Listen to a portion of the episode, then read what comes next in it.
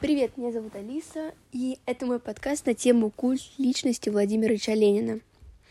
Механизм воздействия власти на культурные процессы к началу 20-х еще не был выработан в результате ее слабости и неразвитости, необходимости вести борьбу за выживание в условиях гражданской войны. Это привело к тому, что в целом культура продолжала развиваться по своим законам и обладала определенной самостоятельностью и независимостью, несмотря на стремление власти взять ее под контроль. Но после 21 года политическая ситуация стала меняться. Культурная революция, начавшаяся в 20-х и получившая активное развитие в 30-х, была призвана создать в разительном противоречии с повседневным опытом вымышленный мир, в котором должны были уверовать советские люди. Тенденции развития культуры нашли свое отражение в представлениях о власти, не всегда отвечавших ее интересам и потребностям. Поэтому советская власть и ее представительные органы стремились к созданию собственных образов, отражавших идеологию марксизма и идеи господства мирового пролетариата. В годы гражданской войны образ власти носил достаточно абстрактный характер. В обществе шли споры скорее о задаче культуры, о ее предназначениях, в рамках которых все более четко проступал утилитарный подход – но постепенно новая власть стала приобретать реальные черты, и начался процесс ее конкретизации, персонификации и ритуализации. Если к началу 20-х власть ассоциировалась со многими лидерами советского государства, то уже к 22 году самым неперерекаемым авторитетом в сознании рабочих крестьян становится Владимир Ильич Ленин. В этот период начал формироваться культ Владимира Ильича, в котором мы можем увидеть и черты Культа Сталина – элемент традиционного русского менталитета. Веры, ну, можно так сказать, доброго царя-батюшку, заступника Отечества и простого люда, что связано с архетипами русского национального сознания.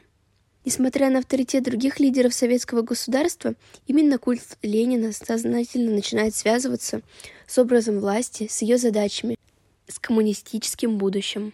Культ отвечал нуждам молодого советского государства – это был в сущности строго регламентированный, старательно разработанный партией и правительством для привлечения к себе неграмотных масс.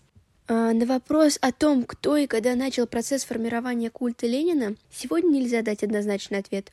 Так, например, Тумаркин в своей работе, написанной еще в 80-х, однозначно говорит о том, что возникновению культа способствовал сам Владимир Ильич. Хотя и не все элементы его возвеличивания нравились вождю. Она доказывает это на примере поведения вождя, его участия в активной пропаганде идей советской власти. Исследовательница говорит о том, что он сознательно принял на себя роль высшего авторитета власти, стремясь сохранить его до конца жизни.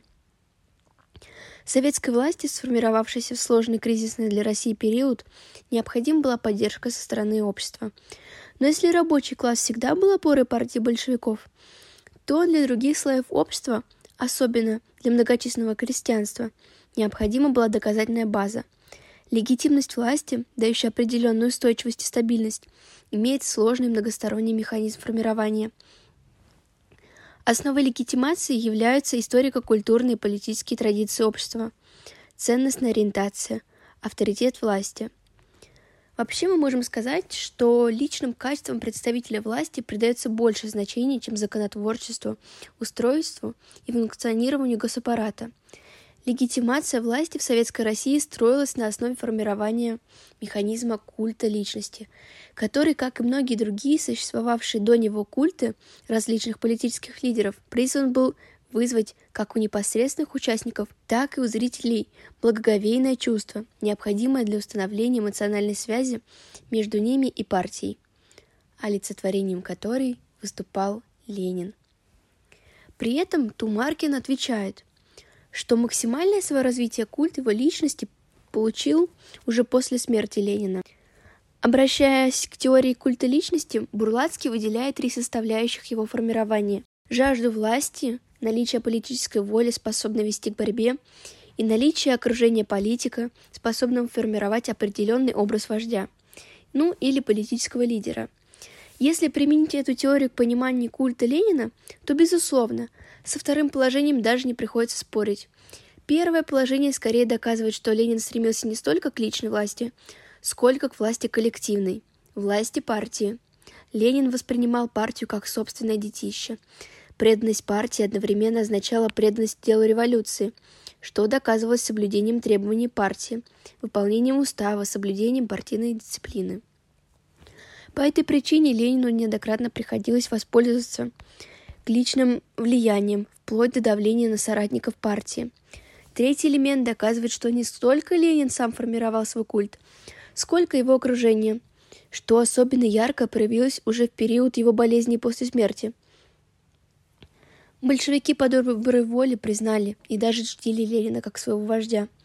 Его особое положение в партии не регулировалось законодательно, подобно американскому президентству. Он по существу исполнял роль неформального лидера. И тем не менее в партийной практике и в коллективном создании, то есть в том, что сегодня называли бы политической культурой, роли Ленина отводилось вполне определенное и чрезвычайно важное место – Соратники Ленина способствовали формированию культа еще при его жизни. Вообще, если вспомнить, то уже в 18 году Троцкий и Зиновьев наделяли Ленина титулами провидца, апостола мировой революции. В то же время Ленин был не единственным вождем революции. Как я уже сказала, не менее яркая личность, стоявшая во главе переворота в октябре 17 года. Лев Троцкий, великолепный оратор, военный авторитет и политик. Но другой вопрос, который неизбежно встает перед исследователями, формировал ли сам Ленин свой культ? Прежде чем попытаться дать ответ на этот вопрос, я думаю, нам нужно разобраться в понятии культ. Понятие культ традиционно используется в религиозной трактировке, трактовке, как почитание святых или священных предметов. В другом определении культ личности рассматривается как возвеличивание отдельной личности, то есть государственного деятеля – средствами пропаганды в произведениях культуры, государственных документах и законах. Оба определения только частично можно соотнести с именем Ленина. Во всяком случае, все исследователи феномена культа личности сходятся в мысли, что рассвет культа личности Ленина начинается после его смерти в 1924 году. Наличие трех властных центров создавало ситуацию, которая не позволяла возвыситься одному из руководителей – лишая возможности развиваться культу личности. Эта структура власти в Советской России приводила к тому, что, несмотря на высокий авторитет, Ленина в партийных кругах его позиция не была абсолютно, а слово непререкаемым. Достаточно вспомнить ситуацию с Брестским миром, когда позиция Ленина взяла верх над позицией Троцкого и Бухарина только на третьем голосовании – После заключения Брест-Литовского мира и приезда в Москву советского правительства в марте 18 года начался процесс политической эволюции Ленина. От профессионального революционера, жившего за границей, зачастую, кстати, инкогнито, к политику, главе первого рабочего крестьянского правительства, который должен был осознавать проблемы общества и уметь их решать. В заключение мы можем сказать то, что появление ленинского культа было связано со стремлением не столько подчеркнуть знаковость личности, но сознательно сформировать в сознании общества ассоциацию и связь имени Владимир Ильич Ленин с образом власти. Ленин – олицетворение революции, вождь рабочего класса и мирового пролетариата, отражение легитимации власти, ее персонификатор. Со временем, после его смерти – Формирующийся культ вождя стал использоваться как средство борьбы за власть и способ устранения политических противников. В этой борьбе каждый доказывал не столько свою близость к Ленину, сколько право преемственности вождю.